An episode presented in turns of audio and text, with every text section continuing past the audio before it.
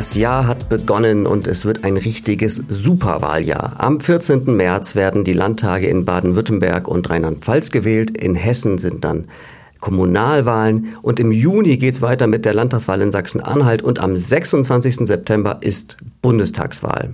Wer darf ins Kanzleramt? Und was sind eigentlich die politischen Siegerthemen in diesem Jahr? Darüber spreche ich mit dem Mannheimer Meinungs- und Wahlforscher schlechthin, dem Geschäftsführer der Forschungsgruppe Wahlen, Matthias Jung. Herzlich willkommen zu Mensch Mannheim, dem Interview-Podcast des Mannheimer Morgen. Ich bin Carsten Kamholz und hier spreche ich mit Persönlichkeiten aus Mannheim und der Region über Themen, die sie selbst oder die Gesellschaft bewegen. Am Telefon ist nun Matthias Jung. Ich grüße Sie. Einen schönen guten Tag. Sie werden in den kommenden Monaten gut zu tun haben. Freuen Sie sich auf das Wahljahr? In der Tat ist das äh, ein super, super Wahljahr, wie wir es in der Kombination mit Bundestagswahl, ich glaube 1990 das letzte Mal gehabt haben, in, mit so einer dichten Abfolge von Wahlen, wobei ja noch gar nicht endgültig klar ist, welche Termine dann im September gleichzeitig stattfinden werden. Und freuen tun wir uns natürlich immer, wenn wir arbeiten können, auch angesichts der Infektionslage, aber es wird natürlich schon eine sehr harte Nummer für uns. Wird die Corona-Pandemie zu einem politischen Faktor in dieser Situation? Also sie ist auf jeden Fall ein äh, politischer Faktor, wenn wir mal die äh, politische Stimmungsveränderung im letzten Jahr uns anschauen.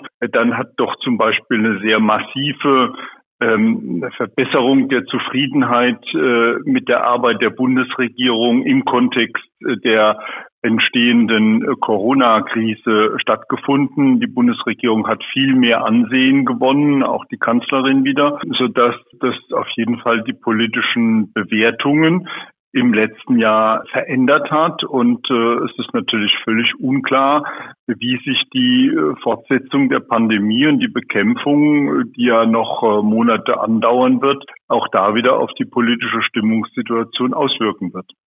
Man fragt sich ja, welche Themen wir eigentlich jetzt behandeln würden, wenn wir die Pandemie nicht hätten. Würden wir dann nur noch über das Megathema Klimaschutz sprechen? Es wäre auf jeden Fall äh, ein wichtiges Thema, äh, weil es ist ganz eindeutig verdrängt worden. Äh, wie fast alle anderen Themen durch die äh, Corona-Krise. Aber wir hatten auch davor schon doch gesehen, dass der ganz große Hype zum Thema Klima auch wieder ein bisschen zum Erliegen gekommen ist. Wir müssen einfach zur Kenntnis nehmen, dass es sehr schwierig ist, über einen längeren Zeitraum, also jetzt halbes Jahr, dreiviertel Jahr, äh, ein einziges Thema wie zum Beispiel das Klimathema auf so einem hohen Aufmerksamkeitsniveau zu halten und der Bedarf in den Medien und auch äh, beim Publikum, dass doch dann ab und zu mal wieder andere äh, Sachverhalte und Themen in die politische Diskussion oder überhaupt in die Aufmerksamkeit kommen, ist schon da. Da gibt es einfach Ermüdungseffekte, die dann so Superhypes auch wieder auf Normalmaß herunterfahren. Wie würden Sie die politische Stimmung momentan beschreiben, grundsätzlich in diesem Land? Na, wir haben ja, ähm, das ist im Prinzip letztlich auch eine Fortsetzung äh, der Situation von vor der Corona-Krise. Wir haben schon insofern eine besondere Situation, dass wir einerseits eine größere Polarisierung haben zwischen äh, insbesondere der AfD und dem Rest der Republik, also der großen Mehrheit, äh, die sich bei den Themen zum Beispiel vor Flüchtlingskrise sehr deutlich festgemacht hat und die jetzt auch wieder auf das Thema Corona übertragen worden ist. Aber wir haben natürlich andererseits auch ein im Vergleich zu früheren Jahrzehnten viel größeren Konsens in der Gesellschaft, äh, was die breite Mitte der Bevölkerung angeht. Das sind die ideologischen Differenzen viel stärker zurückgegangen. Die Polarisierung ist dort niedriger, aber äh, insbesondere Richtung AfD gibt es äh, eine, eine Denke. Einerseits diejenigen, die hinter der AfD stehen, eine Größenordnung von 10, maximal 15 Prozent und die große Übereinkunft der Anhänger aller anderen Parteien und auch der normalen Bevölkerung, dass man sich sehr stark von der AfD und diesem Gedankengut distanziert. Die AfD wird natürlich auch nochmal ein spannender Faktor, wenn wir jetzt in die nächste große Wahl gehen. Das ist die in Baden-Württemberg. Die ist für uns vor allem relevant. Seit zehn Jahren regiert da der grüne Regierungschef Winfried Kretschmann und mit 72 will er es nochmal wissen. War das eigentlich eine gute Entscheidung für ihn selbst und die Grünen von dem, was man jetzt an Umfragen erkennen kann? Naja, äh, am Schluss wird äh, das Wahlergebnis äh, das dann zeigen. Auf jeden Fall ist er äh, mit seinem Alter, das er momentan hat, extrem angesehen in der Bevölkerung. Kretschmann schafft ja äh, Verschiedenes. Er äh, hat ja eine spezifische Positionierung der Grünen in Baden-Württemberg geschafft, die viel mehr in der bürgerlichen Mitte angesiedelt ist als die Grünen insgesamt und schon gar als frühere Tendenzen der Grünen und erreicht deshalb eigentlich in diesem eher bürgerlichen Land Baden-Württemberg, das ja auch viele konservative Grundorientierung hat, eben äh, die Wählerschaft nicht nur in den klassischen grünen Milieus. Und er hat es vor allen Dingen auch geschafft, dass er diese klassische Rolle, die ein Ministerpräsident oder eine Ministerpräsidentin in einem Bundesland haben kann, nämlich den Landesvater, wieder neu belebt und sehr intensiv belebt, so dass sich viele Menschen in diesem Bundesland unabhängig von der politischen Orientierung einfach mit ihm als Repräsentanten des Bundeslandes identifizieren können und ein Großteil seines Zuspruchs, den er in Baden-Württemberg erfährt und der natürlich dann auch in Wählerstimmen umgemünzt werden wird bei einer Wahl, beruht eben aufgrund dieser äh, landesväterlichen Rolle, die er in einem Maße ausfüllt, wie wir das in wenigen anderen Bundesländern zurzeit erleben können. Das klingt so, als ob es die Gegenkandidatin von der CDU, Kultusministerin Susanne Eisenmann, schwer haben wird. Auf jeden Fall hat sie schwer. Das hängt schon an mit der Bekanntheit im Land. Wir müssen einfach mal sehen, und das ist jetzt nicht nur ein spezielles Problem in Baden-Württemberg, dass Landespolitik eine sehr geringe Aufmerksamkeit erfährt. Und äh, das äh, gilt ja fast ein bisschen bis hin in die Kreise der Profis. Ich konnte auch nicht äh, das äh, Kabinett namentlich in Baden-Württemberg aufzählen, äh, vollständig, obwohl ich ja auch hier in diesem Land lebe. Ähm, außer dem Ministerpräsidenten oder der Ministerpräsidentin ähm, gibt es kaum Vertreter der auf der landespolitischen Ebene, die einem breiten Teil der Bevölkerung bekannt sind. Und dann kommt noch hinzu, dass natürlich gerade die Rolle des Kultusministers oder der Kultusministerin immer eine sehr schwierige ist und in den Unwägbarkeiten der Corona-Krise und vielen notwendigen und auch kritisierten äh, Entscheidungen im Schulbereich trägt natürlich dazu bei, dass das Ansehen auch einer Kultusministerin nicht gerade das äh, Optimale ist. Eine Profilierung einer Gegenkandidatin muss dann ja wahrscheinlich über Themen funktionieren. Also der Versuch, eine Themenwahl aus dieser Landtagswahl zu machen. Und wahrscheinlich wird Herr Kretschmann versuchen, eine Persönlichkeitswahl zu schaffen. Ich bin da immer nicht so ganz sicher, ob das so ein zwingender äh, Gegensatz ist. Äh, also wenn Sie jetzt mal äh, an dem Beispiel Kretschmann, da sehen Sie ja, dass ja politische Inhalte, nämlich eine relativ bürgerliche, traditionelle grüne Politik, das ist ja auch ein politisches, inhaltliches Thema, mit der Person Kretschmann verbunden wird. Und von daher haben wir diese Gleichzeitigkeit von Persönlichkeit und Thema. Wenn Sie jetzt mal ohne den aktuellen politischen Repräsentanten zu nahe treten zu wollen, aber einfach mal zurückgehen, dann hatten wir einen Ministerpräsidenten Mappus in Baden-Württemberg von der CDU. Der hat ganz persönlich sich mit sehr konservativen politischen Positionen identifiziert. Und von daher war diese Wahl der Person oder die Nichtwahl eben auch eine Entscheidung über inhaltliche Festlegung.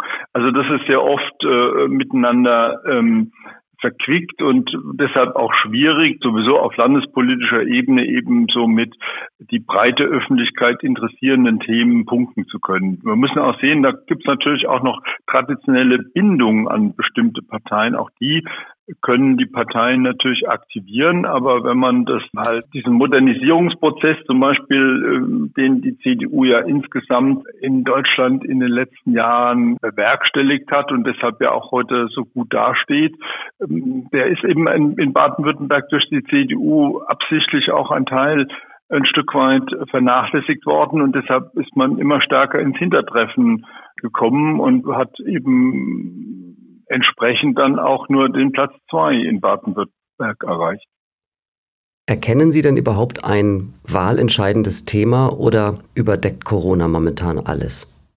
Also momentan haben wir keine anderen Themen als äh, Corona und äh, wie gesagt, grundsätzlich kann man ja auch noch in Frage stellen, inwieweit mit landespolitischen Themen so viel an der Wahlurne zu bewegen ist. Dann kommen ja nur Themen zum Beispiel eben aus dem Bereich Schule ähm, und, und Wissenschaft noch ähm, in Frage, die ein größeres Publikum unmittelbar betreffen, wo sie auch die Verantwortlichkeit äh, eines Landespolitikers äh, äh sehen.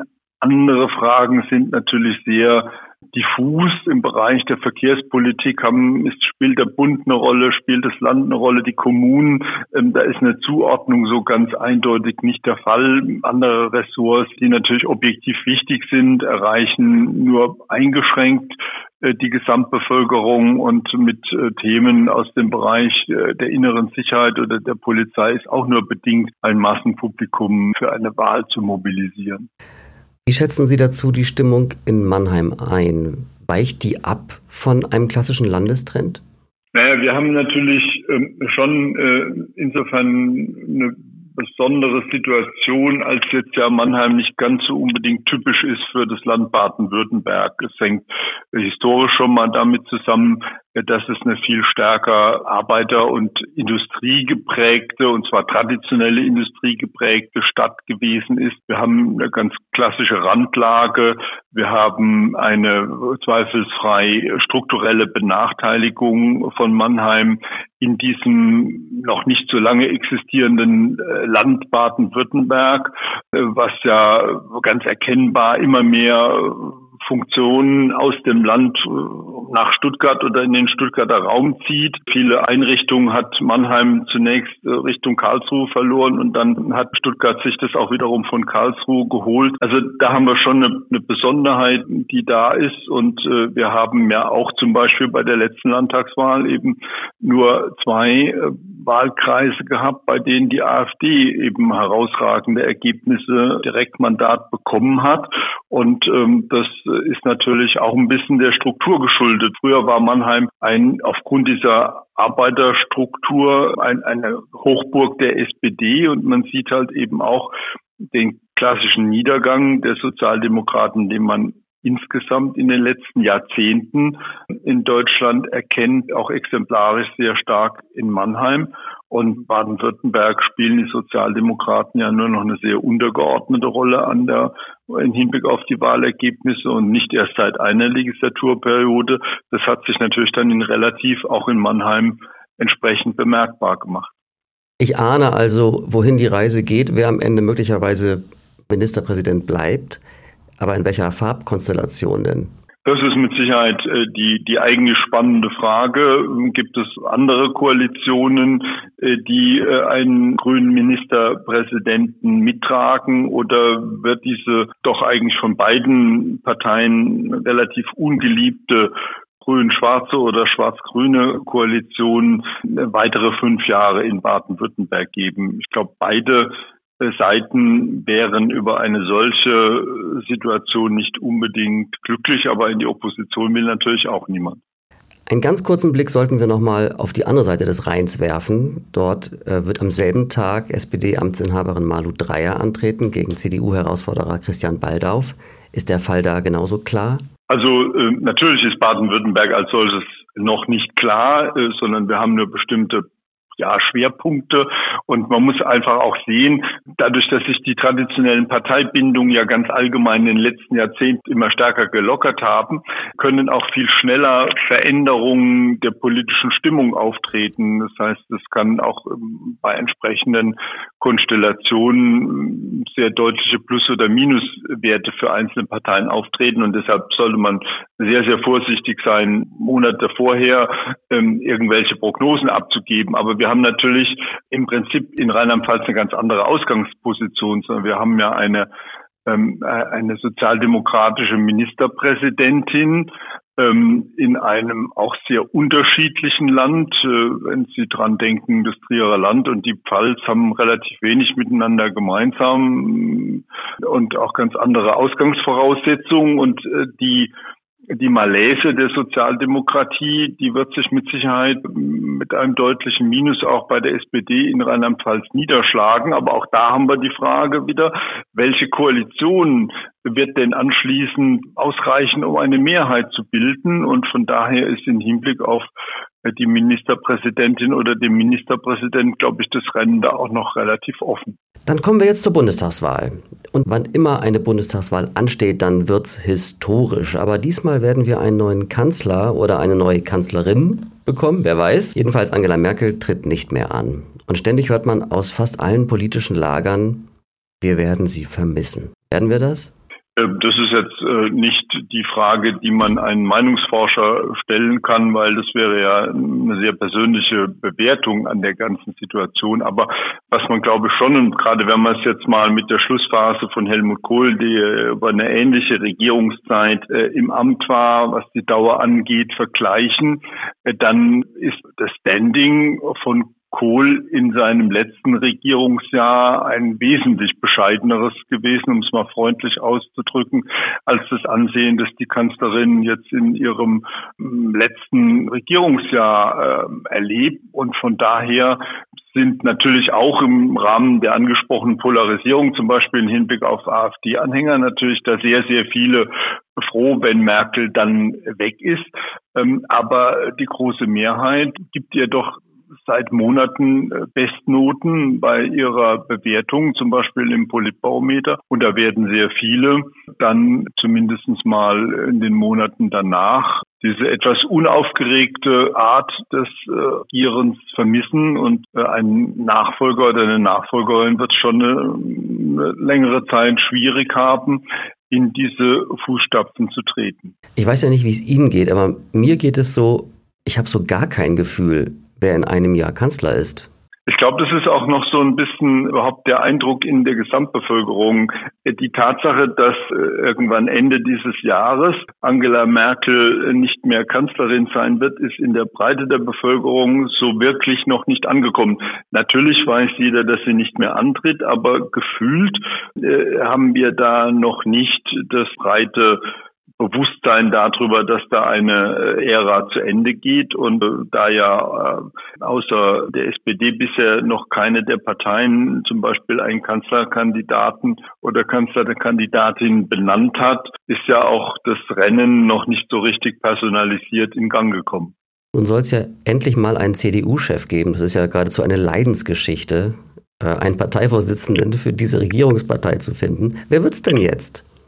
Ja, das ist natürlich halt auch ein, eine Folge der Corona-Pandemie und der rechtlichen Hürden, die das Parteiengesetz vorschreibt für die Wahl eines Vorsitzenden. Das ist halt eben nicht einfach mit einer Online-Abstimmung zu machen, weil die rechtlich nicht verbindlich ist. Und von daher ähm, musste die CDU jetzt den Parteitag mehrfach verschieben und wird jetzt mit einer seltsamen Konstruktion versuchen, einen Vorsitzenden, einen Vorstand zu wählen. Da kann man ja auch noch gewisse Fragezeichen anbringen, ob das am Schluss denn nicht auch wiederum angefochten wird und dann könnte die ganze Malaise noch weitergehen. Und dann gibt es noch Markus Söder, der in seiner Münchner Staatskanzlei sitzt und sich denkt, mir doch egal, wer die CDU führt. Halten Sie es für möglich, dass wir am Ende des Jahres einen CSU-Bundeskanzler haben? Das hatten wir ja noch nie. Also möglich ist es auf jeden Fall. Und wir haben es ja äh, bei Strauß und bei Stoiber auch gesehen, äh, dass die CSU auch ab und an den Anspruch erhebt, äh, einen von ihnen als gemeinsamen Kanzlerkandidaten zu nominieren. Ähm, das war zweimal nicht erfolgreich und jeweils auf Strauß und auf Stoiber folgten dann 16 Jahre Helmut Kohl beziehungsweise 16 Jahre Angela Merkel, die da jeweils immer verzichtet hatten äh, zu kandidieren. Aber ähm, das ist eine Entscheidung, die in den nächsten Monaten dann äh, fallen wird. Und das ist natürlich äh, auch eine Frage jetzt nicht nur des Verhältnisses von CDU, CSU, sondern es ist am Schluss eigentlich auch eine Frage, mit welchem Kandidaten oder äh, Kandidatin die, die CDU und die CSU sich die größten Chancen ausrechnen bei einer Bundestags Bundestagswahl erfolgreich sein zu können. Wenn Sie die letzten Bundestagswahlergebnisse anschauen, dann ist natürlich das Ergebnis für die CDU, CSU, das ja mal besser, mal schlechter, aber insgesamt immer ganz deutlich führend gewesen ist, ein äh, ganz entscheidend auf die äh, positive Bewertung in einer in der Breite der Bevölkerung der Kanzlerin zurückgegangen und dieses Pfund an der Wahlfront äh, wird der Union dieses Mal fehlen. Und deshalb wird die Frage, welche Person am Schluss Kanzlerkandidat äh, sein wird, schon entscheidend für das Wahlergebnis sein und damit natürlich auch in dem Kalkül der CDU und der CSU eine große Rolle spielen, mit welchem Kanzlerkandidaten man dann ins Rennen gehen wird. Ja, und vermutlich wird diese Entscheidung auch dazu führen, ob manche Bürgerliche doch sagen, doch, dann will ich vielleicht die Grünen, Frau Baerbock oder Herrn Habeck. Also das kann natürlich schon sein. Auch da ist natürlich die Frage, wie überzeugend kann ein äh, Kanzlerkandidat oder eine Kanzlerkandidatin der Grünen sein, auch angesichts der erkennbaren Stärke einer Partei, die ja so im Bereich von 20 Prozent liegt, ob sie dann wirklich glaubwürdig einen Führungsanspruch auf das Kanzleramt äh, erheben kann oder ob man das dann doch etwas belächelnd ähm, nicht so ganz ernst nimmt. Aber ähm, grundsätzlich ist der Hauptkonkurrent für die Union die Grünen äh, und, äh, in, und bei dem Kampf sozusagen um die äh, mittleren äh, bürgerlich modernen Wählerschichten, die am Schluss den Ausschlag in Hinblick auf das Wahlergebnis geben werden. Jetzt reden wir seit einiger Zeit schon über die Bundestagswahl und haben die SPD noch gar nicht erwähnt. Das ist schon bitter, oder?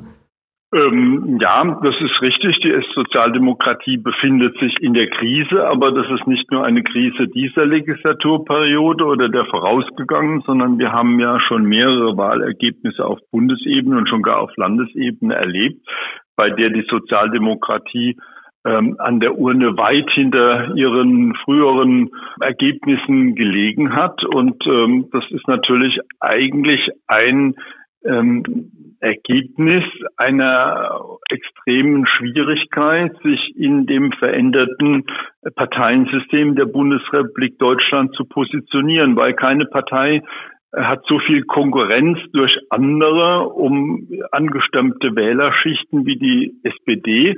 Äh, wir haben natürlich die erste, das erste große Problem der Sozialdemokraten war die waren die Entstehung der Grünen, die sich überwiegend um Wähler aus diesem Lager bemüht haben. Dann hatten wir äh, mit äh, Schröder und Lafontaine die Entstehung der Linke, äh, die sozialdemokratische Wähler äh, auch abspenstig gemacht hat. Dann haben wir durch die Positionierung der Union stärker in der Mitte auch eine noch gewachsenere Konkurrenz zwischen der SPD und der Union erlebt. Und last but not least ist natürlich auch das Aufkommen der AfD eine Entwicklung gewesen, die auch ähm, ehemalige sozialdemokratische Wähler erreicht hat. Und von daher befindet sich seit äh, jetzt schon vielen Jahren die SPD in einem Vielfrontenkrieg mit äh, vielen anderen Parteien um äh, entsprechende Wählerstimmen und hat es äh, ausgesprochen schwer, weil je nachdem, in welche Richtung sie sich stärker positioniert, sie an den anderen Fronten dann entsprechende Verluste macht. Und das ist das große Dilemma, in dem sich die SPD seit längerer Zeit befindet. Das heißt, man kann auch die Kanzlerkandidatur von Olaf Scholz nicht so richtig ernst nehmen. Naja, die Sozialdemokraten äh, müssen auf jeden Fall ihrer äh, historischen Rolle im Parteiensystem der Bundesrepublik Deutschland gerecht werden und immer noch den Anspruch erheben, dass sie grundsätzlich auch die Führung äh, innerhalb eines äh, politisch linken Lagers heben.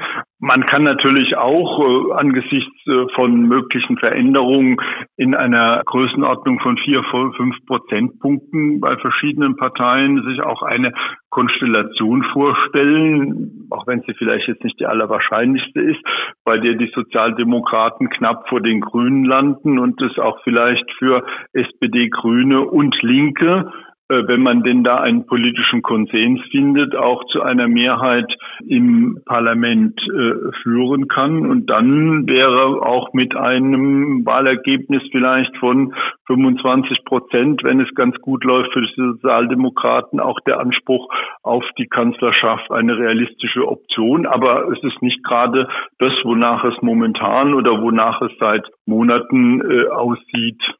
Da würde ich gerne nochmal den Bogen spannen zu dem Beginn unserer Unterhaltung. Es ist ja auch schon so, dass Demoskopen immer wieder kritisiert werden. Es ist ja auch viel darüber gesprochen werden, dass sie daneben lagen bei Weltlagen wie der US-Wahl 2016 oder beim Brexit im selben Jahr. Auch bei der AfD Bundestagswahl 2017 gab es andere Einschätzungen vorher über die Stärke dieser Partei. Das heißt, die Stimmung in der Bevölkerung ist möglicherweise grundsätzlich unberechenbarer geworden. Wie viel Prozent der Wähler entscheiden sich am Wahltag erst, was sie wählen? Also das will jetzt gar nicht auf die verschiedenen Sachen wie Brexit oder US-Wahl äh, früher eingehen, ähm, die man ja ähm, problemlos eigentlich äh, mit methodischen korrekter Interpretation der Wahlergebnisse auch erklären könnte. Aber wir können das auch dieses so ganz explizit nicht sagen. Es ist, äh, ob jetzt äh, wirklich auf dem Weg zum Wahllokal die letzte Entscheidung findet. Aber was wir definitiv sagen können, äh, dass die, der Personenkreis, der sehr spät, und da reden wir jetzt eher von den letzten, der letzten Woche vor der Wahl, ähm, ihre Entscheidung trifft, deutlich größer geworden ist als äh, vor, Jahr, äh, noch vor Jahrzehnten, wo wir viel stärkere Festlegung über Wochen vor der Wahl für die Wahlentscheidung schon hatten. Ähm, wir hatten früher ganz kleine äh, Gruppe von Wechselwählern, äh, die dann äh, sehr lange überlegt haben und koalitionstaktisch ihre Stimmen eingesetzt haben. Ähm, heute haben wir vor einer Bundestagswahl eine große Mehrheit der Bevölkerung, die sich immer noch eine Woche vor der Wahl noch vorstellen können, mehr als eine Partei zu wählen. Und von daher verlagern sich natürlich auch die Wahlkämpfe immer näher an äh, den Wahltag heran. Ähm, und äh, Triumphe, die man in Umfragen zwei, drei Monate, äh, denken Sie an den Schulz, Schulz-Effekt 2017, in den Umfragen mehrere Monate vorher erlebt hat, die sind dann äh, gegebenenfalls äh, am Wahlsonntag überhaupt nicht mehr in Ansätzen erkennbar.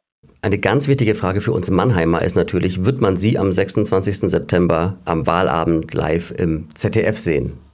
Ähm, wir sind äh, wie bei jeder Landtags- und Bundestagswahl auf jeden Fall an dem Standort, von dem das ZDF seine Wahlsendungen überträgt und machen da live die Hochrechnungen und Prognosen und Analysen äh, für das ZDF auch zur Bundestagswahl und zu welchen anderen Landtagswahlen an diesem Sonntag auch noch stattfinden mögen. Und dann sind Sie auch im Fernsehen. Da werden wir auch äh, mit der Kamera ab und zu erfasst werden, aber man muss einfach sehen, wir haben heute inzwischen so viel mit unseren Analysen und Rechnungen und Hochrechnungen zu tun, dass man gar nicht mehr so viel Zeit hat, die eine oder andere Frage dann live zu beantworten. Lieber Herr Jung, wir kommen zum Finale und ich bitte Sie, die folgenden drei Sätze zu beenden. Oh je. Das Spannendste an der Demoskopie ist, dass anschließend im Gegensatz zu allen anderen Umfragen auch wirklich das ausgezählt wird, was man mit einer Zufallsstichprobe vorher versucht hat zu messen.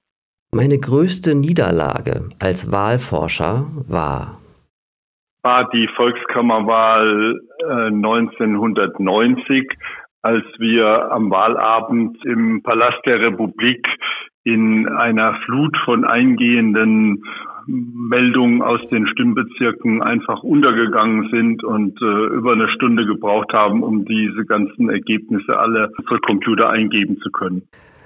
Meinen Kritikern, die Telefonbefragungen für nicht repräsentativ halten, sage ich, es ist das Einzige, was wir als solides Instrument haben, weil alle anderen Verfahren einfach schlechter sind, insbesondere die verschiedenen Online-Befragungen, bei denen ja äh, viele Menschen so oft wie sie wollen an diesen entsprechenden Umfragen auch teilnehmen können. Super, ganz herzlichen Dank für das Gespräch, lieber Herr Jung. Ja, vielen Dank. Das war Mensch Mannheim, der Interview-Podcast des Mannheimer Morgen. Ich bin Carsten Kamholz und ich freue mich über jede Rückmeldung und Ideen für weitere Folgen. Schreibt am besten an podcast.marmo.de. Folgt uns auch auf Facebook und Instagram und vergesst nicht, uns zu abonnieren oder eine Bewertung bei Apple Podcasts zu hinterlassen. Bis zum nächsten Mal in zwei Wochen bei Mensch Mannheim.